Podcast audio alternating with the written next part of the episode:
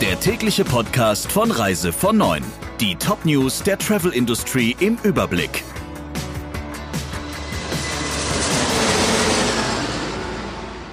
Mit Ursula Lampe. Schönen guten Morgen. Mund- und Nasenschutz und Abstandsregelungen für 35 Prozent der Deutschen passt das nicht zu ihren Vorstellungen vom Urlaub. Nach einer repräsentativen Erhebung des Bayerischen Zentrums für Tourismus der Hochschule Kempten und der GfK hat rund ein Drittel der Befragten momentan keine Lust zu verreisen. Ein Viertel verweist auf die leere Reisekasse und jeder fünfte Befragte hat Angst vor einer Infektion mit dem Coronavirus. Schnellstmöglich wieder innerhalb Deutschlands verreisen, das wollen gerade einmal 26 Prozent der Deutschen im Alter von 18 bis 74 Jahren.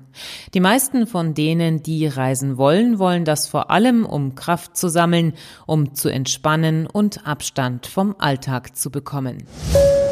Bundesverkehrsminister Scheuer will der Busbranche unter die Arme greifen, um eine Pleitewelle zu verhindern.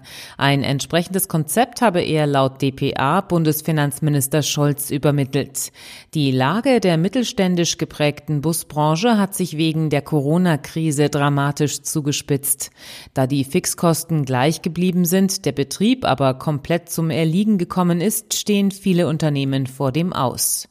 Ihr Problem unterscheidet sich damit nicht grundsätzlich von dem der Gastronomen, der Hoteliers oder Airlines. Dass die Busbranche nun Schützenhilfe erhält, dürfte aber unter anderem daran liegen, dass viele Busunternehmen zweigleisig fahren. Neben dem Tourismus sind sie oft auch im Linienverkehr tätig oder fahren Schulbusse.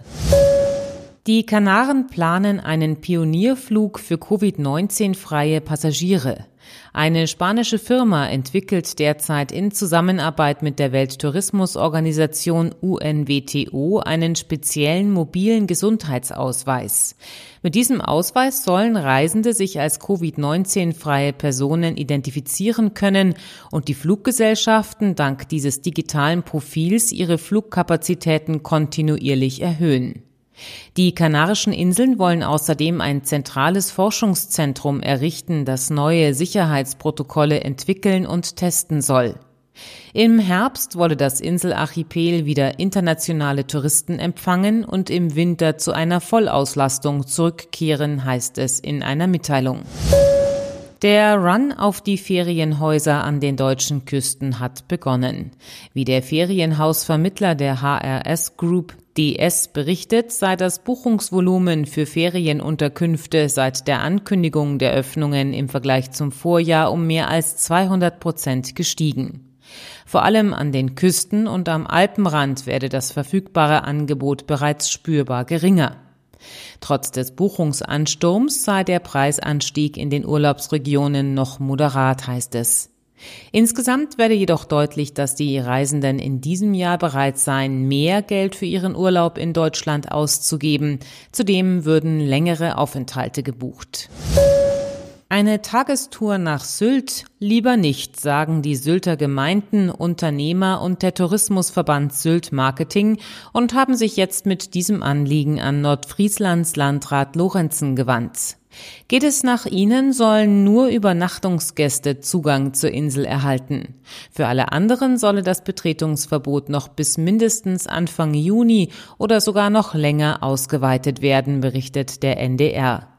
Zum Vatertag an Himmelfahrt begeben sich normalerweise Horden junger Menschen mit viel Alkohol im Gepäck auf Reisen. Die Sylter fürchten, dass die Züge über den Hindenburgdamm voll werden und Abstandsregeln kaum einzuhalten seien.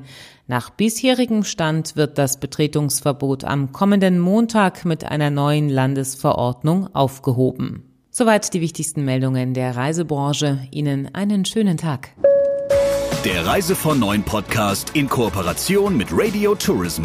Mehr News aus der Travel Industry finden Sie auf reisevon und in unserem täglichen kostenlosen Newsletter.